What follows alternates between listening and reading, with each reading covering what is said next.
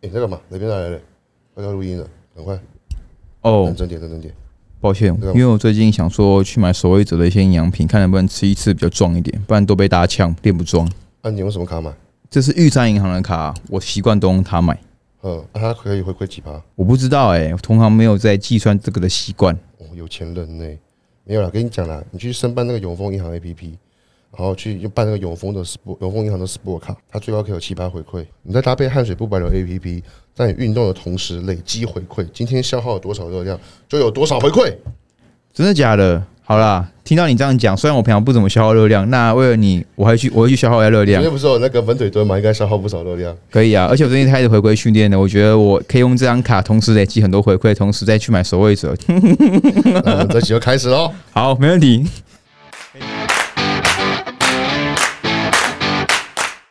你好，欢迎回到健美公道博，这边提供也非常公平公道、专业的知识。破除你所有的健美迷思。大家好，我是 KD。我是福轩，你刚才是不是有点顿？忘太太久没录 了，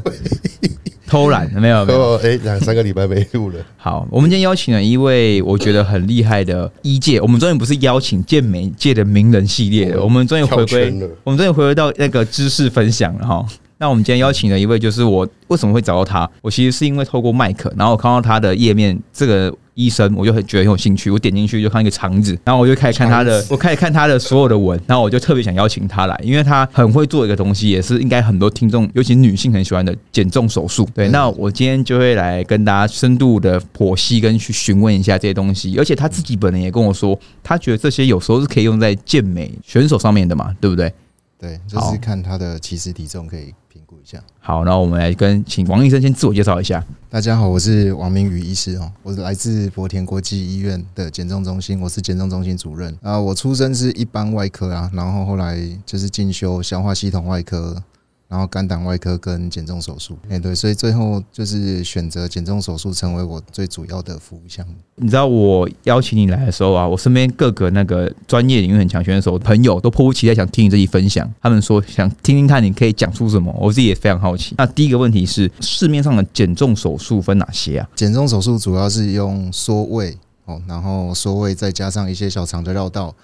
这个是一个流派。那另外一个流派就是胃绕道，就是把大胃小胃把它分开，但是问题是它会摧毁掉你的强酸强碱的消化功能，它是用消化不良来达成减重的目的，包括迷你胃绕道也是。所以你们只要听到胃跟绕道两个结合在胃绕道，那这就是会让你的消化功能就是毁掉。哦所以变成食食物会变得异常的缓慢被分解。对，因为我们人人体吃到食物正常是先到胃里面，在胃酸里面浸泡，对，然后软化变成石糜之后，然后再对跑到十二指肠，再变强碱的融化。嗯，那个强碱就是胆汁。对，那那种强碱是什么强度呢？就像你看到机车行的老板在洗那个黑手那个粉末，一洗污油就掉了。哦，所以人类在消化这些高油脂蛋白质的时候，其实很厉害，就是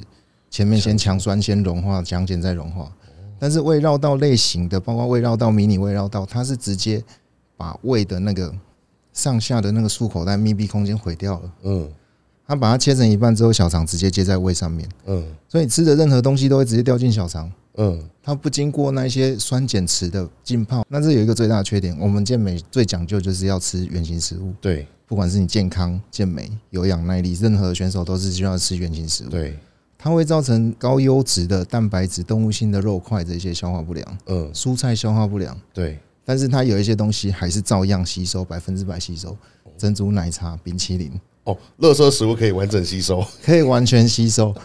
就是有好的营养价值的东西反而会消化不良。了解，所以我自己的流派是完全把味绕道类型的全部删掉，因为我觉得没有那个价值。嗯，他们的成效里面，他们减重幅度可能有百分之二十、百分之三十是来自肌肉流失。哦哎、，我们刚才提到的关键就是肌肉流失的部分。那我其实也好奇，就是减重手术跟减脂手术是不太一样的嘛？那我们不一减样脂手术还有分抽脂嘛？抽脂算不算是你刚才说减重手术之一呢？还啊是，抽脂其实不算，抽脂其实是算一种体雕的美容手术。嗯嗯，为什么会需要抽脂呢？因为每一个人种的先胖先瘦的顺序不一样。就是黑人的话，他可能就是屁股都很丰满，腰就很细，嗯，你所以他那没差。对可是亚洲女生就是很多都只胖肚子，臀部又不够翘，所以她才会需要抽腹部的脂肪去补填在屁股补巴西臀，所以有嗯这种整形手术。嗯，这个就是在抹除人种之间的不公平啊、嗯，那减重手术，你刚才说关于肌肉量的部分嗯嘛，这个减重手术它跟减减脂是又不一样了。我我们这种流派的原理比较复杂啊、我们是做肠胃的等比例缩小啊，比如我们把胃缩到百分之二十五，把小肠缩到百分之三十到百分之四十，那肠胃道的再生能力大概是两倍，哦那所以你缩到二十五 percent，它一未来还是会长到五十 percent，嗯，所以它食量会是现在的一半。现在吃二十颗水饺的人，未来吃十颗就饱了。我可以理解说，就是它是你们是透过影响到呃肠胃道的神经传给大脑的讯号，对，嗯来让荷尔蒙，对，然后来让你们的食量变小，来达到说后续的行为的改变嘛。没错没错没错，我们胃壁上面有一个最重要的分泌素叫做饥饿素，嗯，对，这个饥饿素只要产出，尽管你身上有十万大卡的脂肪也好，它还是要叫你吃东西。嗯，大家都很强调热量赤字啊，对可是他妈的那些胖子为什么身上有几十万大卡的脂肪不拿出来燃烧，却要逼他的大脑要饥饿？要一直吃东西因为这些假的讯号都来自他的肠胃道。哦，那我们赵磊说他都吃不饱，我们先帮赵磊联络预约一下。预约一 下，不过，不过对他来讲，他可以把 BMI 吃上去才是他比赛的关键啊。我们做缩胃手术的话啦，它的后面掉体重部分是因为你缩胃之后，它才后续的行为改变变，它才会很快速掉体重，还是你缩完胃当下它体重就会掉了？我们说完会第一个礼拜，他就会掉大概五六公斤差不多。那五五六公斤当然会是肝肝糖啊，就像你嗯们水你们的分屁水股分会嗯壳一样，肝糖水分的流失，对但是还是会有一半的脂肪的消失。嗯，那我想问一下，什么人需要做减重手术？哎，其实我现在这个减重手术的模板已经可以用在任何幅度的减重手术了。嗯，我举例来说，胃切百分之十完全没效，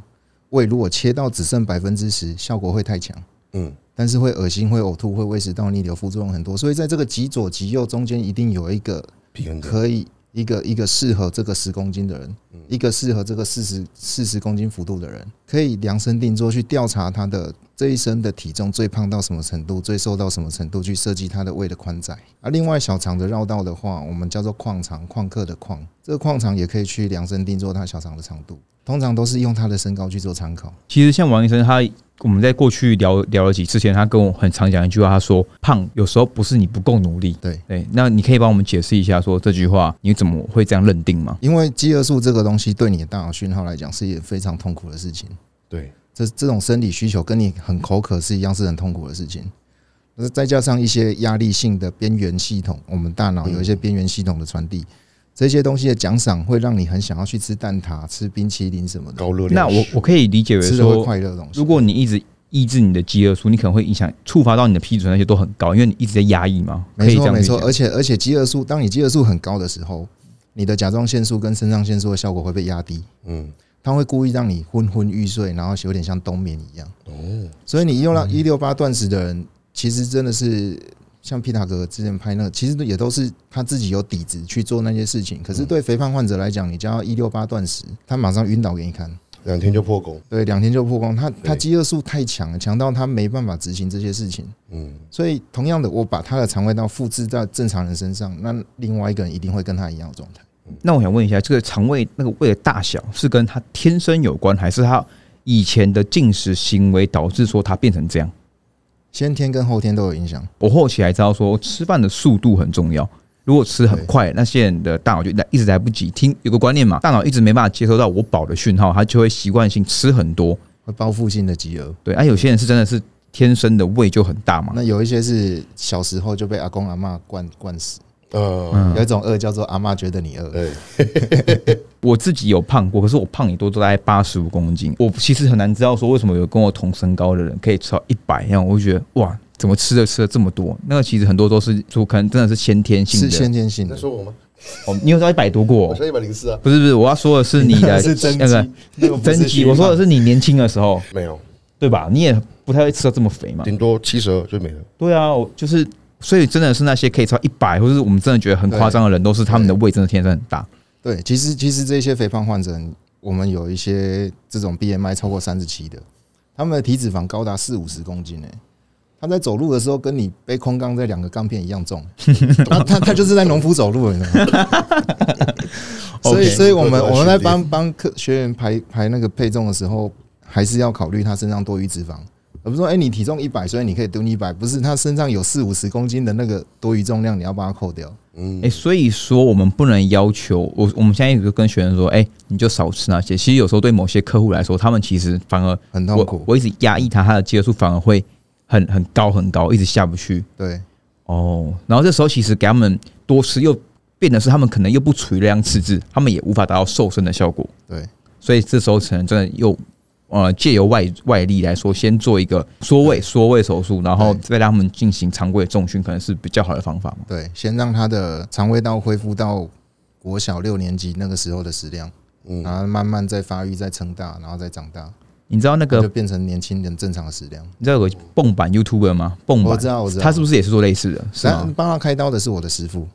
哦，对对对那我想问一下，说有没有什么副作用啊？像你做这个东西对，，我刚刚说的胃绕道跟迷你胃绕道那一类型，它的副作用跟后遗症是一或零的关系。嗯它一旦产生了这个改变，它毁掉的那个消化能力是完全毁掉，是一辈子毁掉嗯的。但是如果是缩胃跟小肠的缩短的话，因为它是等比例的，嗯所以你在很很强效跟很弱效中间，你可以找到一个平衡点，是对这个人来讲是没有生活品质上的影响的。所以这个还是需要一些经医生的经验，说，哎、我知道这个人的食量大概多少，我只要帮他说多少就够了，不用做到极致的缩胃，不用把它当成一百公斤的人的缩胃。所以我最近有做一些所谓就是医美医美版本的减重手术，都是其实体重六十六十三，想要瘦到四十五、十八公斤、十五公斤。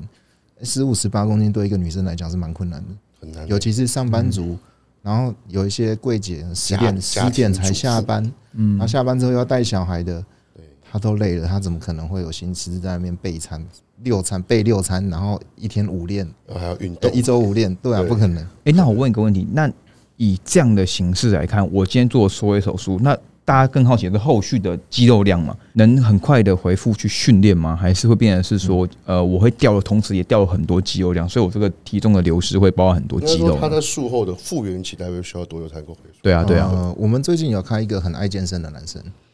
然后他现在已经有六块肌了。那他觉得他的力量没有掉。其实我们来，我们都知道，其实力量的表现跟你可以做的配重跟组数，这是最准的。对 In body 那个其实是其次。对，他的第一个月觉得比较虚，那第一个月满一周之后，我让他做有氧运动，第二周他开始加入他原本的重训，嗯，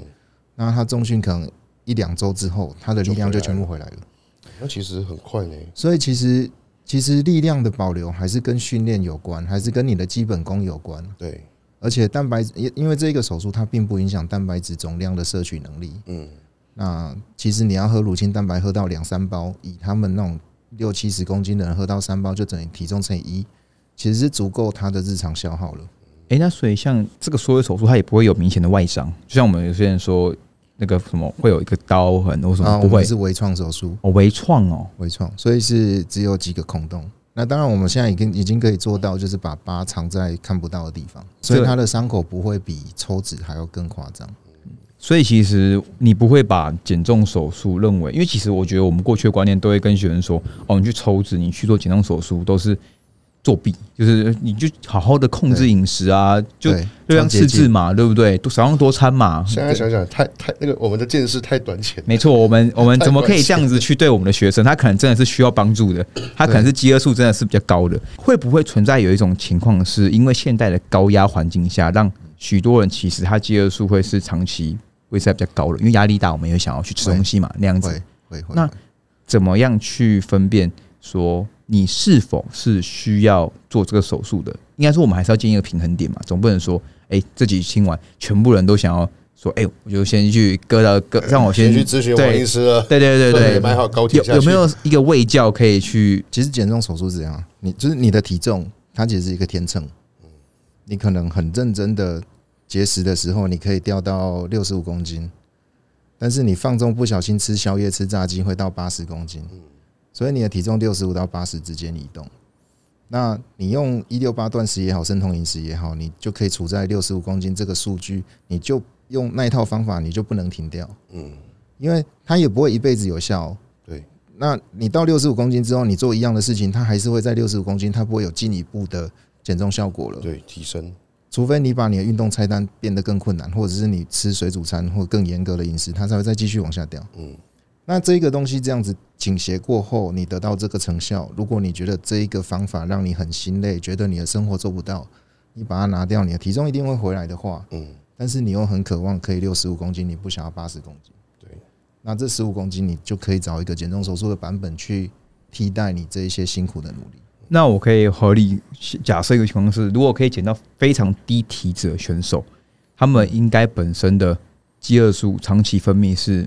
不这么高的，哎、是的，是的，是应该不不嗯是这应该不这么是高吧？我说可以到很低的体脂，因为通常如果我们在对对对有些对最它最大可以问题它都可以是耐受那一些肌肉。对啊，对，因为对其实你刚才有提到说，如果当我的饥饿素高的情况下，我甲状腺还有可能我皮质醇那些都是相对会被会被高会比较影响被影响到的嘛。对，你所以其实真的状态可以到像 Chris 他们那些人，除了其他的外源性以外，他们本身应该对于饥饿素这些东西都是相对比较控管好的。对哦，所以这是天赋上的差异。 对，对对对，没错。好像其实有做过，我们不知道而已。哎、对，要讲到手术这块，你刚才不是也有说你有哦，做没有，过？。我我我是我不是做减重的时候，我是之前有去 你你做前呃我我在真的啦，那这样听完我开始有点心动哦，嗯，好像可以哦。 我之前是去有医美去做冷冻冷冻那个减脂跟打消脂针，哦，这我们等一下也问他，那你可以分帮分享一下，先帮大家可以啊喂教一下。可以啊，可以啊，今天很多专业资讯呢，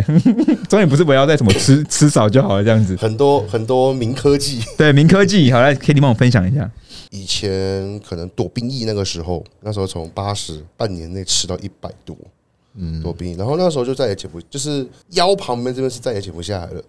对，然后呢，我就那时候就有去做了两次，一次是打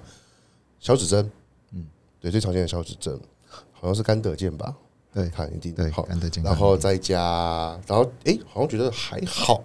我想再追求更好嘛，然后就去做冷冻，嗯，对，冷冷冻什么？帮大家科冷普冻一下。冷冻冷冻冷冻抽脂，冷冷冻减脂冷，冻减脂，对，也是局部这样子，那用冻伤的方式让脂肪细胞死掉，嗯，对，都很贵吧？这两个都很贵吧？我忘记，我价格有点忘记，大概但都是三四万嗯块以上跑不掉。对对对，一次要三四万块，然后后来我觉得、哎好像还好，所以就就放弃了。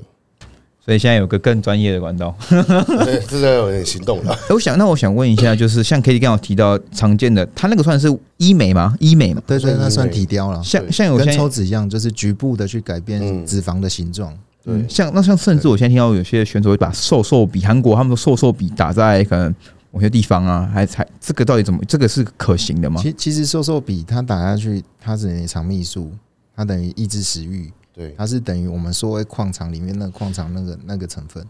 因因为我哦们把小肠缩短了之后，食物很快达到末端小肠。末端小肠看到没有消化吸收完的食物，就会告诉大脑说食物过剩，不要再吃了。那是一个嗯刹车机制。嗯这个刹车机制现在就被这个荷尔蒙被拿来做成瘦瘦笔。被人为刹车，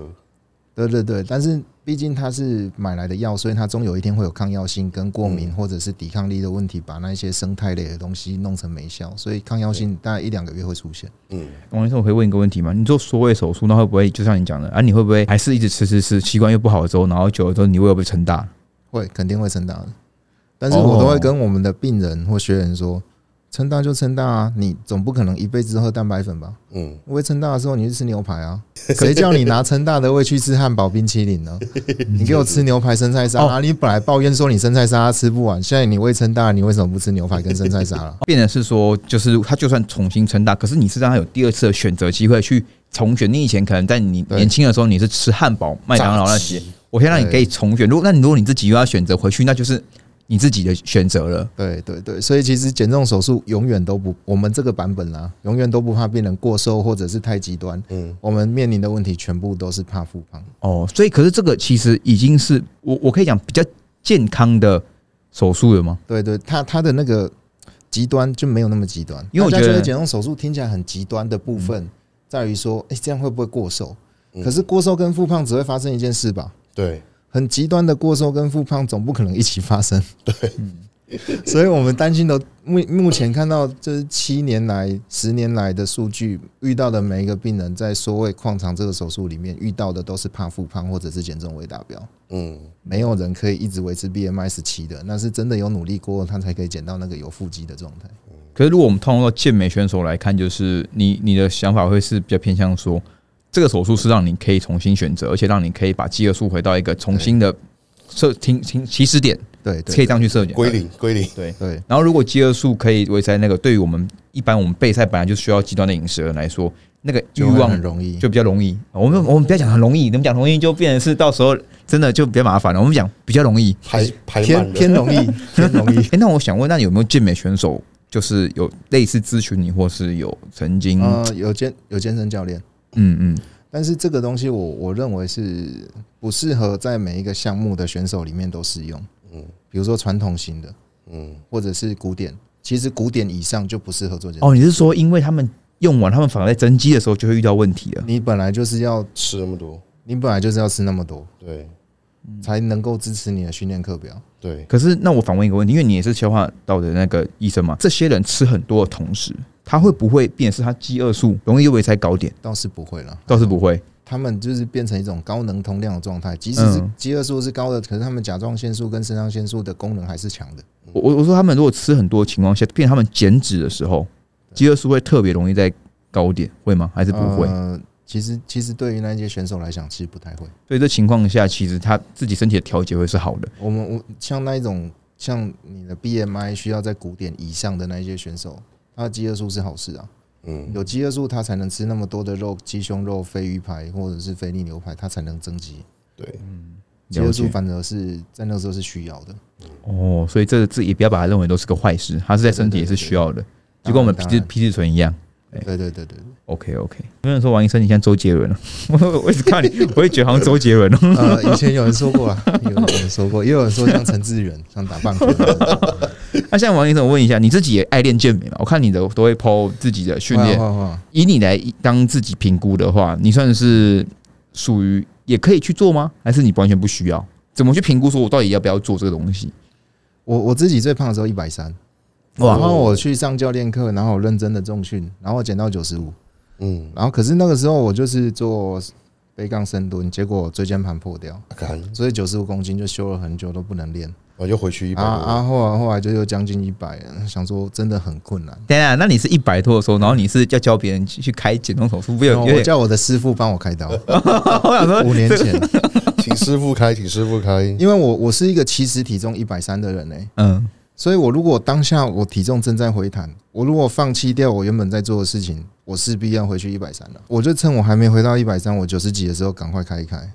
我就从九十五掉到七十五，哦嗯但是现在又增肌增到八十五上下，就是从人人生重来。对重来，所以你有选择让自己回到八十五就好。只是不用再喝一次孟婆汤而已。哎、可是可是这样，像你回到八十五的时候，你是很容易饱的嘛？因为你刚才不是说很从容易饱，很容易饱。所以这是它的好处嘛。你只要不要让自己过度乱来，对其实对对对对，所以我就会常年看起来都是不胖的。嗯，嗯，那如果你有尝试过再把自己再逼得到更像呃更低的体脂嘛？你有曾经因为想说体重比较轻的，我会不会想试看看？我有试过让自己七十三公斤，体脂六趴过，哦，所以就变成是也相对好一点，就是印证你刚才说对，的。容易真的是容易一点。但是不好维持，呃，当然你体脂低，你随便吃点吐司什么的就回来啊了。哎、可是他讲那个很诱惑哎、他说他刚才多次提到相对容易你，是不是想下去？相对了你是不是想下去高雄了？啊 对啊是不是想要去排约？哎、你看，排你队看了，，一开一次，然后变成是你减到可能呃六趴、十趴以下，相对容易。其实是对很多选手来说，我觉得是对，他有跟我，就是我们之前在私下对谈的时候，他跟我说，呃，王医师说过，科技这个东西你怎么看？我可以听你分享，你我觉得你讲那个很讲的很好。比如说健美有用药嘛，对比如说减重手术嘛，嗯，这些都是人类发明来改造自己身体的东西。对，所以其他人要怎么用，其实都是他的自由。嗯这种思想就是 cyberpunk 跟或者是我跟你讲那《爱死机器人》里面一些故事给我的哲学观。人生又不是在比赛，一定要靠节食跟运动瘦下来才叫做荣耀吗？难道我不能选其他的方法吗？我为了我自己，我选这这个方法，你凭什么说我是作弊？除非今天我参加减重比赛，什么事情、什么西药、什么医疗手段都不能用，嗯奖金有一千万，那我如果跑进去，然后我我假我假装我是努力的，但是我做减重，那那就是诈骗嘛。对，但问题是，人生是对自己负责，嗯所以我今天要选择什么方式瘦身，那是我自己的自由。合理，认识他之后，我一直在想，是韩国的健美嗯有没有人去已经开始有去用类似的手法，去让自身可以到达更好的状态？就是在有些健体选手啊，或者说比基尼选真手啊的，真的不排除，因为现在的那些医疗科技真的是像他刚刚说的消脂针、跟冷冻溶脂、跟嗯局部注射消脂针，嗯，或者是镭射溶脂，这些东西太太多了，而且韩国又是医美大强国，讲过，对，肯定他们会去做一些体雕上面的事情，或者是他们在备赛的时候要压制食欲，可能会打一些瘦瘦笔。嗯，那你对会会选择瘦瘦笔的人，某种程度就可以用减重手术去换算瘦瘦笔的强度。哎、可是我嗯哎、在瘦瘦比，我我我今天不是鼓励大家这样做啊，我只是好奇说，在那种呃自然比赛里面使用这种东西啊，验得出来吗？验不出来吧？怎么说啊？因为瘦瘦笔不是药检的项目，对对啊，它就是一个它药是肠检泌素啊项，目只要没有在里面都没事，哇，那个这个这个很诱惑哎、瘦瘦笔不在所以那个项目里卡尼 丁不在里面，面 啊那卡尼丁是营养品啊，对啊，才是营养品啊，嗯，对，哇，这哇，那其实其实真的能玩的花样很多哎、而且如果要照，如果我们要这样讲，其实真的是呃无法规范，就是你今天药检也只测那些而已啊，后面对啊其他的能辅助的东西百百种。当然对，啊哦，真的。好，那我们来聊另外一个话题，就是因为你本身王医生也是肠胃道的主治医生嘛，怎样的肠道算健康？我们现在很流行肠胃道嘛，我们说，哎、你要吃发酵食物啊，养好菌啊这些。呃，肠胃道健康最主要还是看解便的形态。你解大便每天都有固定的软便、松软的大便，然后你大便不要太干太硬，然后不要粘那粘马桶，那这样子都是好的肠道环境。那可是肠道好的好的肠道环境要怎么维持？你还是要吃高纤高蛋白，嗯才能养出好菌。你如果只吃垃圾食物，你只会养出坏菌而已，尤其是油炸的东西。那另外一部分就是我们刚刚讲的是粪便形态嘛，那是大肠的部分。那如果是上消化道的话，就是胃了。只要怎样让自己的胃可以比较健康，就是要固定的少量多餐的类型的进食啊。因为因为现在大家都知道这些东西会有效，终究还是得来自热量赤字。嗯，所以你一六八断食，你你不选择你的食物种类，你吃油炸的东西，你还是会破功啊。我认为还是少量多餐，然后尤其是蛋白质的吸收，我们都知道蛋白质的吸收它是一个有一个最高速率。对，也就是说你你一整天都没有吃蛋白质，你在那晚餐灌了一大堆，你当天需要的蛋白质是吸收不完的。而且其实会发现，就是有时候你一餐吃到饱摄入蛋白质，你马上会放屁那些都会很臭，但是你的对消化吸收利用是非常差的。所以很很差，都是变成被细菌拿去用嗯了，不是被你身体吸收了。了解，所以我觉得你们做在做的事情都是比较标准的、啊，你们都是不是一天一天六餐嘛？嗯，对啊，他啦我觉他他得啦四到六餐，我觉得是啊健健健美界的人在做这些事情是比较对的。哇，因为其实像以前我就我会看文献说，大家说肠胃道要健康嘛，啊，有人说我集中两餐吃，然后让肠胃道其他时间可以休息，是个健康模式。那又有一派说，他其实是希望少量多餐的模式，然后去查一些文献，又没有明确指说哪个是真的是比较好，嗯，所以往以医生观的观点，有我可能认为，还是少量多餐会比较好。嗯，然后蛋白质的吸收，六餐均匀的，你的肠胃道一直有蛋白质的摄入的话，那你的肌肉的瓦解也会比较不容易。那有些人说睡前的话，你可能不要说呃睡前五小时不要吃东西，因为来让肠胃道休息。你觉得这个观念是怎么样？改一下，就是睡前还是可以吃高纤高蛋白的东西，不影响。如果比如说我我自己习惯晚上练，我都是九点九点左右练，那我我十一点之后喝乳清蛋白或吃牛排，其实我觉得还好。睡前，比如说你午休要睡觉之前，或者是你晚上要睡觉之前吃什么东西会最严重，就是高油脂、高淀粉、嗯，精致食品。甜甜圈，哦，嗯、你吃了之后去睡觉，你马上增脂。而且你哦会半夜哦一直会隔起来，这个可以帮大家多讲一下你吗？吃吃垃圾食物，因为呃，其实我们吃东西进去之后，还是要看血流分配的。嗯，你一个一天到晚只看电视、坐在沙发上的人，你吃吃一个三明治，跟一个健美选手吃一个三明治是完全不一样的事情。嗯，他他有在运动，所以他的运动之后，他的血肌肉可以得到新输出的血流量至少七八成，都会往肌肉去。嗯，可是整个人都是冷肌的状态的那种 couch potato，它当然是全部吃的东西都去脂肪、内脏脂肪、皮下脂肪，它不它肌肉根本没在充血啊。对，所以我刚刚你刚刚问的那个问题，就是有点类似这种观观念，就是我现在准备要睡觉了，那等于说是你吃完东西马上进入冷肌的状态。那当然，什么东西会囤积脂肪？那那当然就是那冰淇淋、油炸食品那一些。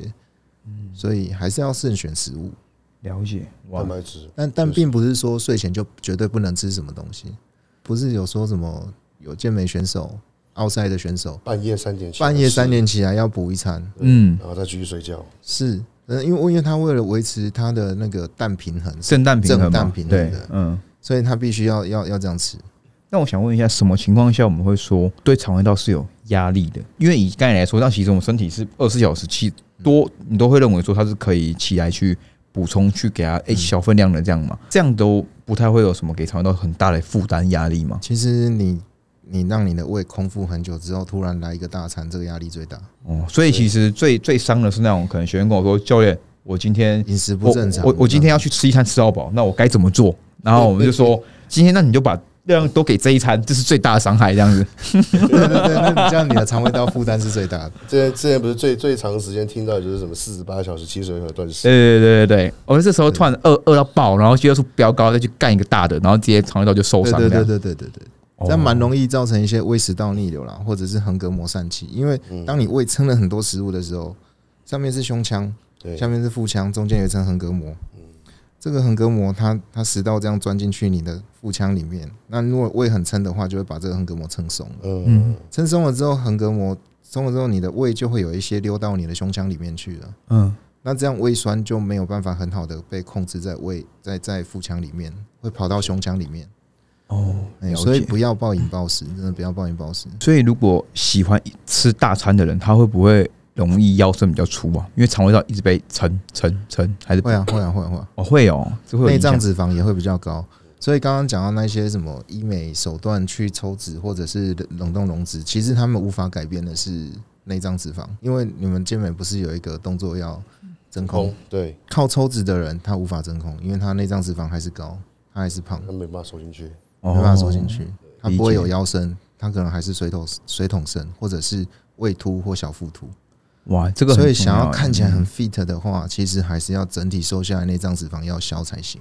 而且这个观念我觉得蛮不错，就是因为我觉得现阶段大家都会说以整体热量赤字为主，然后变成是嗯又回到一个大家比较不会去注重这么多细节的时候。嗯那如果你今天分享说，哎、少量多餐有这些好处，我觉得其实，哎、那倒可以给很多选手建立这样的观念，对啊，对，让他们尽量可以掰他们一整天时间会去习惯的分餐，不要嗯说暴饮暴食，一次太大量。排便你说，呃，要看粪便形状，可是松散可是有说一定要一天两次或一天一次才算是健康的肠胃道吗？两天三天一次算健康吗？还每是天或者是两天一次都没关系。我们的标准比较高，我们都会希望是一天一两次。对对我一对天三次，对，所以其实那不过跟你嗯吃的跟你吃的食物量有关啊了。嗯，那像我们如果说的固胃、固肠道盛品，像发酵食物啊那些多吃，是真的有帮助吗？养养好菌嘛，我们刚刚讲养好菌。有一些酵素是确实是有有帮助，嗯它可以帮助食物的瓦解，比较好消化，哦，比较不容易胀气之类的。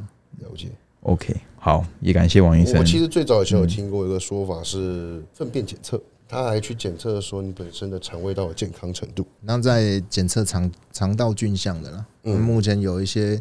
有一些肠道菌可能是跟肥胖会有关系的，对，哦，或跟便秘有关系的，嗯，那就可以针对你所需要的益生菌去补充，哦去把那坏菌把它替代掉。替代掉。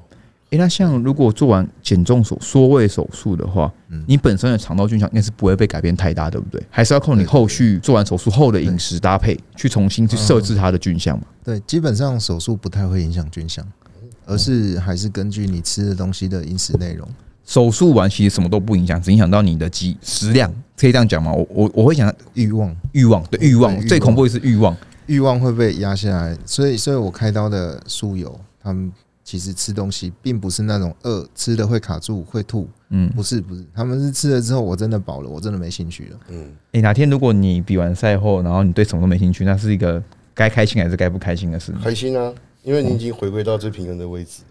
哇那，么最常见的就是健美选手比完赛，走吃大餐，哇，那个吃不会停呢、欸真的，那是最恐怖。我现在已经不太会这样子。因为像像因为像王医生是认识 Heal 对不对？对对对对，但你有在呃这样的高你等你有帮他级做过手术吗？ 还偷偷做一下，是不是？我我我做别的地方的手术，不是肠胃道的手术。 那你跟他算应该算认识，那其实像那种那一类型健美选手来说，好，那你对可以怎么样去看待他们的饮食习惯跟肠胃道，还有说你刚才提到的那些内容，以他来为案例， 啊他是他是传统健美，传统健美就要追肉量嘛，嗯，所以所以该胰岛素、该生长激素这些东西去催促你的肠胃道，让让你肠胃道变得很强壮，一直吃对东西，然后一直一直有震荡平衡，一直热量盈余，对，这是必然的，所以传统健美就会稍微有点水牛度，嗯，这这是没办法的。这是没办法，但因为那一个赛制本身追求的事情就是这样，要一直吃，所以其实真的有时候，如果我们反而吃不上去，也是一个很困扰的事情。所以你刚才有提要到看你说比，赛的项目。哦，所以你你的应该手术对对专就是比较偏向健体，要需要腰身跟比基尼可能会好一点点。对对这样对子，其实其实女孩子如果做这个手术要去当比基尼选手的话，真的是绰绰有余，因为比基尼选手的 BMI 并不高，对，嗯它并不是到形体或健体的状需要那么态。大，而且其实体比基尼选手，我刚刚有提到他的体脂，其实在十三到十十三到十十到十五啊，十应该是很强的比基尼选手，其实不好达到啊。不好对于达女生到来说，我觉得女生在对备赛要掉十趴体脂，嗯其实是非常非常难的事情。对对，所以而且尤其女生透过外外界的女生对外界的敏感，有些时候比较多的回馈在备赛期，可能压月经啊那些，她的激素可能容易常在一个临界点。他们月经前都会很想要吃蛋糕啦，对对或者是对吃甜食会容易所死以痛。他们如果做这手术，其实是可以降低这个欲望的。会会降低。看来应看该，看来看来应该看来这东西慢慢之流后应该会行起很来多，女生出现哦，嗯跃跃欲试，跃跃欲试这样子。是那减肥药跟减重手术的差别，因为你是减重手术嘛，那应该也听过很多市面上的减肥药嘛。嗯，对，那你觉得差别？我们现在有药证的减肥药是三仙达，三仙达它就是瘦瘦笔的一种。嗯，那这个瘦瘦笔，我刚刚说它就是来自我们小肠的末端的荷尔蒙。那它什么时候会产生？就是食物没有消化吸收完，接接触到后面的小肠，它就会知道说食物太多，它是一个一个饱足感的讯号。对。那这这个东西其实就是跟减重，它是来自减重手术的发现啊。嗯减重手术开完刀的病人，肠子缩短之后，结果这个激素上升，结果造然后他都不饿，是不是这个东西跟不饿有关呢？然后就把它萃取出来变成药物，打在小老鼠身上，发现小老鼠就肚子就不饿了，然后小老鼠瘦了，哦所以这个东西后来就拿到药证上市，所以这个减肥药就是这样子来的。 其实我打过欸，真的、你真的不想吃东西，哎、所以说我们市面上可以得你知的，觉得好吃的东西，觉得你会失去兴趣，食之无味，弃之可惜。因为我听你们讲起来，我发现所有的所有的减肥药或减肥手术，最终的效果都是希望可以预防行为，都是对让你对食物不是没有兴趣，或是让你之后会对这个行为以前的坏习惯会被强迫的终止的概念。同时也可以改变一些代谢的模式，嗯，可以改善一些代谢的状态啊。比如说一些肥胖患者，他的脂肪酸就是很难代谢，所以哦打了瘦瘦笔，其实体脂会掉。那那像这个东西，就是瘦瘦比这种东西啊，它算是一个符合经济成本的东西，因为我觉得它听说价格不不便宜嘛。不便宜，不便宜。哎呀我我常常会跟我病人说，我刚刚说的天秤理论嘛，就是你你加入一个多强的东西，拿掉之后你还是会回来。嗯，那现在瘦瘦比的价格来讲的话，你如果连续施打两年，大概价格就会超过减重手术了。对，差不多。因为三千打一支大概四千块，你打到最高剂量开始出现抗药性的时候，需到一个月打三支的时候，一个月一万二，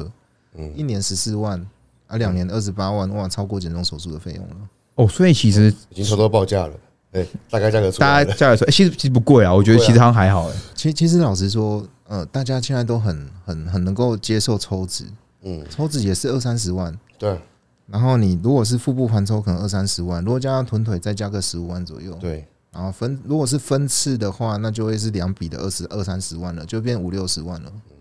但是大家觉得这个东西可以接受，但是却觉得减重手术二十几万太贵。我们的恢复期更短，我们的效果更显著，而且不会复胖，而且内脏脂肪会缩，所以未来你做真空吸附的时候，你的姿态会漂亮。它是比较全面型的。那有一些地方抽脂是做不到的，比如说锁骨以上、对，我膝盖以下这些地方抽脂是很难完成的。确实，哎那太少了。哎那像那对啊像如胖这个果地方怎么抽？如果有那种一百公斤的人找你们做这个减重手术，然后他缩胃之后，那他会不会有个问题是他有那个松皮的问题啊？赘皮一定会有的，哦，赘赘皮皮一定会有。光你你光是运动健美，你去增肌，你只能让你的蝴蝶袖撑起来，你用你的三头去把你蝴蝶袖撑饱，嗯你用你的胸肌去把你的副乳这个这个撑起布来带把它撑起来，嗯但是腰腰这个地方如果是很很很宽的，腹肌，那你你不可能把你的腹肌练到可以这么宽吧？对啊，嗯我发所现以有一个嗯选手也是去做了他最皮的切除嘛，小对鹿啊，对啊，嗯，所以如果你胖过，你在那个胖的状态不要超过一年，真的不要超过一年，因为皮肤回弹的比例大概就回弹到八成，嗯，而且我发现嗯它的弹性是有限的。那你胖很久的话，就等同是橡皮筋在太阳底下照了一年一样，它就脆化，它失去弹性了。解所以后续不管你用什么多慢慢慢减，不会有赘皮，都是假一体。嗯你在胖的时候维持那么久，你的皮肤就已经定型了。嗯，因为我刚才想讲这个，像我以前，我之前都会认为说，哦，你很胖没关系。后来我就说，以前当教练的时候都会说，你慢慢减，应该不会不就会不去不会不会有赘皮。然后后来发现，哎、还是会有，好像还是会有，千万不对要在胖的时候待太久。你知道，其实像我们看那个退休那些奥赛冠军，嗯他们现在六七十岁，那个皮真的也是很松，浪下来的。Ronnie Coleman 也是啊，嗯，对对对对，啊我看我看到多的叶子阿诺阿诺也是啊，就是阿诺就是也是啊，对啊，那个是因因为他们，因为他嗯们当初打生长激素、搞固酮，让体型变大，其变实他超皮肤大就跟着长上去了。嗯那然后他们就是在年轻的时候维持了至少十年以上都是那种体态，嗯，所以他的皮肤都定型了。哇，这个真的是其实我刚刚想到一个东西，想问王医师，那些大胃王是怎么回事？哎，对，那那他们怎么办？他们怎么回他嗯事们为什么可以这样子吃，然后好像无底洞一样？啊？他们的接触到底高不高？那些人的接触是高的吗？那一些人那一些人的饥饿素应该还是高的，因为我我有看过那种大胃王的核磁共振或者是电脑断层，他们是真的吃到整个整个腹腔里面全部都是食物，因为我们都知道热量平衡嘛，我们都知道热量盈余一定会胖，可是为什么有些大胃王是那么瘦的？对啊，嗯我前们根我们正根我们还是怀疑说他是不是后来有去做催吐或者是什么把那些食物吐掉，嗯或者是他有其他产生热量赤字的手段把这些热量消耗掉。对，或者是他的小肠有一些代偿，呃，会把会把食物很快的浪费掉，这我们并不晓得，嗯，像因为这方面嗯比较没有正式的研究。像我看到好好好好会胖啊我了就，我就想问好好，对，好好是真的会随着他真的这样一吃，可以看到他有胖过，而且是会脸圆，他也有减下来过，对所以我会认为他应该是比较接近你刚才说的，催吐，有呃，所以不是不是，或可者能是是有有其他的的，模式去消耗。啊对对对，对其对他的对热量赤字的方式去帮他把那些东西消耗掉可，是这些，他拍完个 YouTube，然后好，我要去训练，可是这些大胃王的胃是不是真的比较大？真的比较大。最大的疑问是，为什么他们可以在吃这么多食物的热量下，同时不会胖到一般人该胖的位置？是这个问题吧？嗯，我认为可能还是个体差异，个体因为差异并不是每个人都有办法锻炼成大胃王。因为现在日本那个真根，哇，瘦的跟什么一样不啊！然你看大蛇丸，大蛇丸吃这么嗯对啊，吃也吃不嗯多，对啊，哦，对，它他的食量输大输输好输很多嘛，嗯对啊，对啊，但是它就是胖啊。对，哦，像他那种其实还是有很多其他的因素啦。像他那种比如是说不胰脏功能？是就很适合去做缩胃手术？其实大蛇丸是适合，但是他可能觉得自己的人设就是要胖胖可爱。嗯，但是问题是，谐星到底要不要用自己的健康为代价？这值得思考。因为我有看过他瘦的照片，我觉得他瘦的时候也是很可爱，很也有是喜很可感爱啊，啊对。吧？不需要用自己的生命跟健康为赌注去完成这件事情，做人设，我觉得没有不加没有那个值得。而且他的粉丝也会心疼吧。嗯，你会觉得你为了我们让我们开心，结果自己有病态性肥胖，这样也不好。这个减重手术出来，应该是让很多的人看到一个希望嘛。它毕竟是一个，我觉得像你刚才一直讲，它其实算是一个微创嘛。你说算是微创手术微，微创而且嘛？嗯，我。而且最，我觉得这个手术最珍贵，缩胃矿肠这个手术最珍贵的是，它是等比例的缩小，它并不会像胃绕道那些去毁掉你的消化功能。那我们以前以外科的发展史上来讲，最早发展的是癌症手术，对胃胃癌手术如果病人死掉，可以被原谅，因为它是绝症。如果是病态性肥胖，心脏已经装了支架，已经进入快要洗肾了，他做胃绕道有后遗症可以被原谅，因为他本来已经慢性病快要死掉了。但是现在人，通常我的病人都很年轻化，他们其实身上没病没痛的，就是快要就是慢性病前期。像这样的个案，或者是医美的客户，是完全不容许后遗症或者是副作用的。所以在这样子发展下来，现在已经走到了就是可以把副作用跟后遗症这些降到几乎没有，来去量身定做你的需求，缩缩成你想要的胃容量，然后把你的肠子缩到你需要的，就等比例的缩小。你想想看，如果有一个缩小灯，像小叮当的缩小灯，可以把你的肠胃道等比例的缩小，你体型自然就变小，但是你的消化功能不会被影响。那想问一下，像你刚才说的，呃，如果我不去做缩胃手术，我是否能在靠后天的行为模式改变，达到让我的胃跟饥饿素的分泌回到正常的水位？就是有些可能他是长期，我说暴饮暴食吃很快啊，然后嫌，然后后面可以改变他的行为模式这样子。行为模式可以，比如说你说皮质醇啊、压力啦、嗯这些，或者是换工作啦，嗯，然后找一份可以让自己好好备餐、好好吃、好好练的工作，确实是有行为模式的帮助，确实对生活上或体身体的内分泌代谢是有帮助的。嗯，但是现现代文明社会，很多人他的工作是不得已的，他也换不了工作，这份工作对他来太重要了。嗯，所以每一个人有每一个人的苦衷，嗯，我们身为医者都会觉得，我们可以鼓励病人努力，但是不能责备病人不努力，因为你怎么知道他的背后他是为家庭奉献，他是扫衣洗地，然后都带小孩，自己已经没有时间了，你还要求他要怎样？他想要寻找一个一点点快乐，对啊，他吃一个乳酪蛋糕怎么了吗？我今天辛苦那么多，我吃一个乳酪蛋糕为什么要骂我的、啊？呃，应该说，我刚才问，其实也是希望听众们是给予我们这个机会，是给予你们方向，跟带你们去了解更多知识对，还有让你了解选择。有你有没有遇过哪些人是不适合的？就是他的追求是病态瘦嗯，哦， ，BMI 已经十八点五，在我的审美观里面，在健康上肌肉量，我觉得这 OK，只是他想要让自己掉到三十九、三十五，哇哦，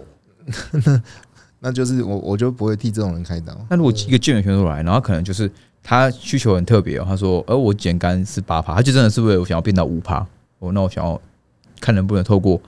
这个手术让我的接触掉到比较低，这样子，这样算是合理还是不合理？他比的项目如果是古典以上，我就不会帮他做，嗯，因为你还是需要肌肉量啊。我的意思是，他如果是可以靠正常的备赛的程序那些去让自己瘦到已经算十帕以下的体脂哦，他只是为了追求更好的嗯竞技状态，这已经不符合健康的范畴，这个还可以吗？其实可以评估看看的，可以评估看看吗没有什么事情是绝对的。嗯比如说有一些选手，他可能他的他的起始点，他先天条件就比人家输那个，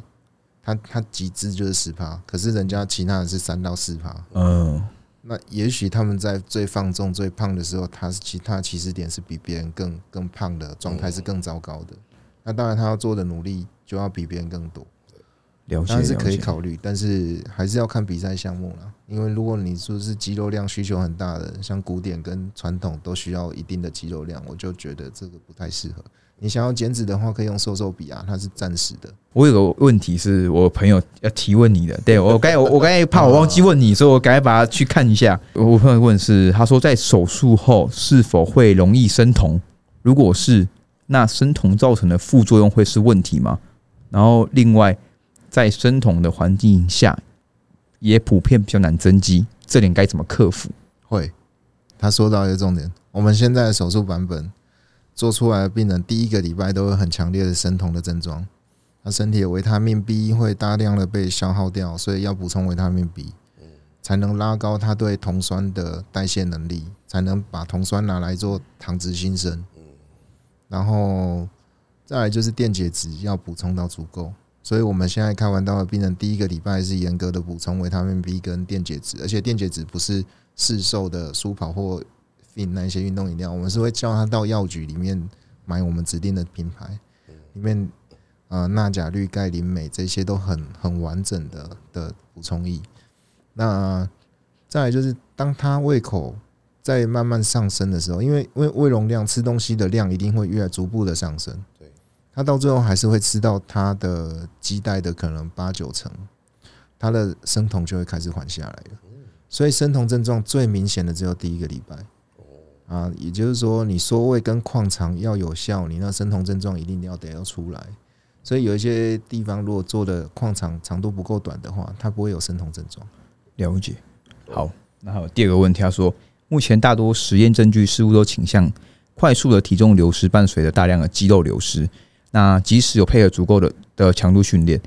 那在基础代谢率的下降，手术后以及会有伴随基础代谢率的下降，因为你的体重掉很多。他说，手术后有办法解决这些负面的影响吗？会，你的 BMI 在下降的时候，你的基带一定会下降嘛？嗯，但是我们不太会希望我们的基带是来自身上的体脂肪量多，所以我基带高。嗯，我还是会希望是我肌肉量高，所以我基带高。那我们这个版本的减重手术，它流失的比较多的还是脂肪。我哦因为你刚才前面有提到说，你的病人可能在第二周就可以恢复正常的训练，正常的训练了。嗯第二周开始有有氧，第三周开始重重重训，训。对对对重那训，啊基本上我们在疫情期间，我们一两个月没重训，好像也不也也不太担心也不太担心退步啊。啊。对，好像也是哈，蛮有道理。一直吃，一直吃，对啊一直，吃。然后还有第三个问题是最后一个问题，他说手术后会造成身体产热降低吗？嗯就是那个我们说热量消耗热量身体的模式，那个产热身体产产热热。还是跟肌肉量跟运动能力比较有关。嗯另外一个部分是我刚刚说到内脏脂肪会降低的部分，